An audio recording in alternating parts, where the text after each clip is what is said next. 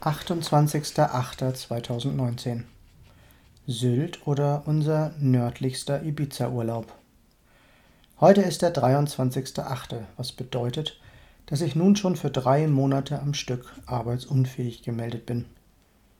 Drei Monate, das ist schon eine harte Nuss. Und dann auch noch im Urlaub. Da tanzt mein schlechtes Gewissen schon Freudentänze wegen der langen Krankheit. Und dann das noch. Urlaub während einer Krankschreibung. Ist aber mit allen abgeklärt. Ist ja für meine Genesung und schließlich bin ich ja nicht weggeflogen, sondern schön brav mit dem Auto gefahren. Ist also wie eine Kur. Komisch ist es trotzdem. Aber irgendetwas stimmt hier nicht auf der Insel. Die Sonne scheint und warm ist es auch, aber kein Wind. Und die Nordsee am Weststrand ist so glatt wie ein Babypopo. Seit heute scheinen die Wellen und der Wind auch Urlaub zu machen. Uns freut's, jeden Tag baden in der Nordsee. Gut, 18 Grad sind nicht wirklich warm, aber was soll's. Christina erarbeitet sich mit ihrem ersten Nordseebar ihren Robbenfellorden. Ihr neuer Spitzname ist von nun an Robbenpelle. Eines Morgens beim wunderbar reichhaltigen Frühstück im Hotel sage ich zu ihr, dass das ja wohl eher ein Ibiza-Urlaub sei als einer auf Sylt.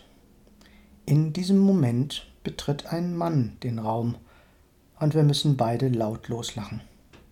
Auf seinem T-Shirt steht breit und fett Ibiza.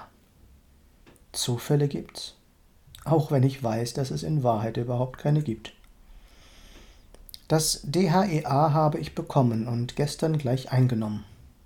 Und heute beschloss ich, nachdem ich nochmals einiges darüber gelesen habe, gleich die doppelte Dosis zu nehmen, denn, wie wir Männer wissen, viel hilft viel. Christina wollte ebenfalls mal mitmachen. Allerdings nahm sie nur eine Kapsel. Die Zeit auf Sylt war toll und wirklich erholsam für uns beide. Es ging mir gut. Ich hatte echt das Gefühl, dass auch das DHEA sein Übriges tat.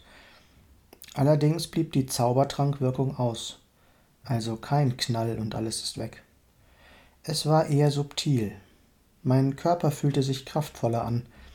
Ich schlief noch besser, trotz schlechter Matratze, und ich brauchte weitaus weniger Pausen. Ich machte jeden Morgen Qigong am Strand. Gut 45 Minuten. Danach genoss ich nackt die eiskalte Nordsee und morgens brauchte man sogar noch eine Jacke. Wir liefen viel am Strand und genossen im FKK-Bereich oben in den Dünen die Sonne und die Abkühlung im Meer. Christine hatte gelesen, dass bei einer DHEA-Überdosierung Pickel ein klares Indiz dafür wären. Sie bekam prompt welche, und zwar an seltsamen Stellen, also setzte sie es ab. Und am nächsten Tag waren auch die ungeliebten Körperbeulen wieder weg. Eindeutig also. Bei mir blieben Pickel aber zunächst aus.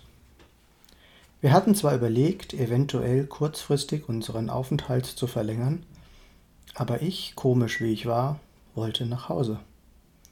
Also brachen wir, wie geplant, nach einer Woche auf. Allerdings legten wir auch diesmal einen Stopp im alten Land ein. Wir trafen wieder ihre Freundin, die diesmal allerdings weder Hunger noch ihren Apfelbauern mitbrachte.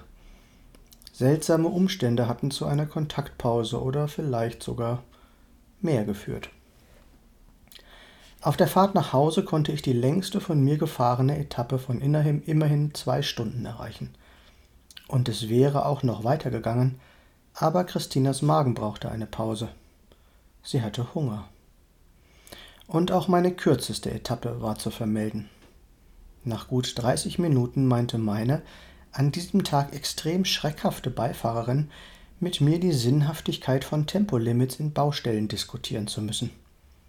Ich konnte mich und meinen Führerschein zwar klar behaupten, habe mich aber doch so geärgert, dass mein Körper mir mit klaren Zeichen klarmachte, die nächste Rastanlage anzusteuern, um zu tauschen. Die Konzentration war schlicht weg, und ich war sauer, gab mich aber mit dem rechten Platz schließlich zufrieden.